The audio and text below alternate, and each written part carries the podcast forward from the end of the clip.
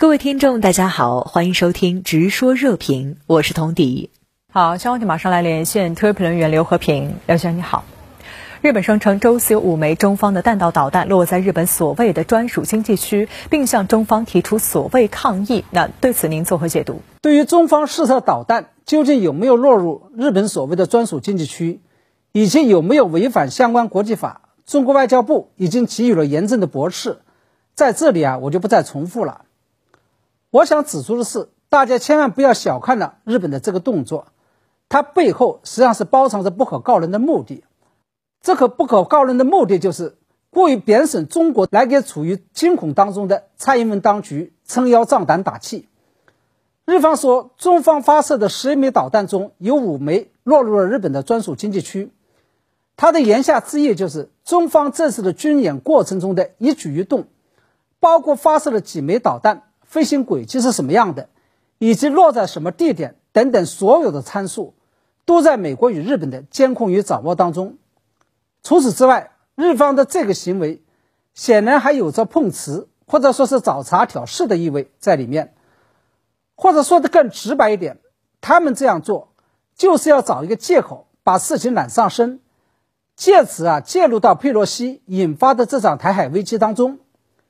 以践行所谓的“台湾有事就是日本有事，就是美日同盟有事”的主张，尤其是在这场风波中的始作俑者美国有意保持低调的时候，日本更要跳出来充当美国的打手。而这件事情啊，也就预示着未来台海一旦爆发冲突，日本一定会寻找各种借口把自己绑上战车。嗯。对于中方取消了中日外长在柬埔寨首都金边的会晤安排，是因为日本伙同 G7 国家和欧盟发表无理指责中国的共同声明。对此，您又怎么看呢？我想这个问题啊，我们可以分成几个层面来谈。首先来看看七国集团与欧盟发表的那个共同声明。我们知道，至少从公开透露的信息来看，拜登政府对于佩洛西的这次访台行为，还是有些理不直气不胀的。甚至是把它归咎为了佩洛西个人的一意孤行与不受控制，这就是拜登政府为了给事态降温，在事后刻意保持低调，甚至是为了避免跟正在进行中的索岛军演产生冲突，而刻意推迟美国的洲际导弹试射的原因。然而，七国集团与欧盟的共同声明不仅没有谴责这件事情的始作俑者佩洛西，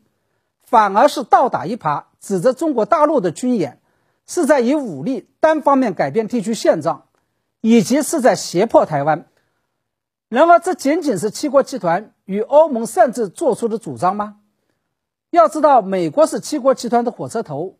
欧盟更是为美国的马首是瞻。这也就意味着，七国集团与欧盟的这份共同声明，反映的才是拜登政府在佩洛西访台这件事情上的真实态度，或者说，这份共同声明。是拜登政府未料的结果，我想这就是拜登政府向中方解释说自己管不了佩洛西，而中方则不仅否认美方的佩洛西失控说，甚至还认为拜登与佩洛西是在演双簧，一个唱红脸，一个唱白脸的原因。接下来我们再来谈谈，在七国集团与欧盟发表这份共同声明之后，中方为什么首先将矛头对准了日本？甚至是临时取消了原定的中日外长会晤，我认为这一点上日本并不冤，因为这份共同声明的出台，日本的确是起到了居中穿梭、挑拨离间的作用。日本这样做不仅仅是要利用佩洛西访台这件事情，趁热打铁，趁机将台湾问题国际化，而且要利用七国集团与欧盟的力量，给中国施加政治压力，以恶化中国的生存外围环境。好，谢谢刘和平先生在线和我们分享您的观点，谢谢。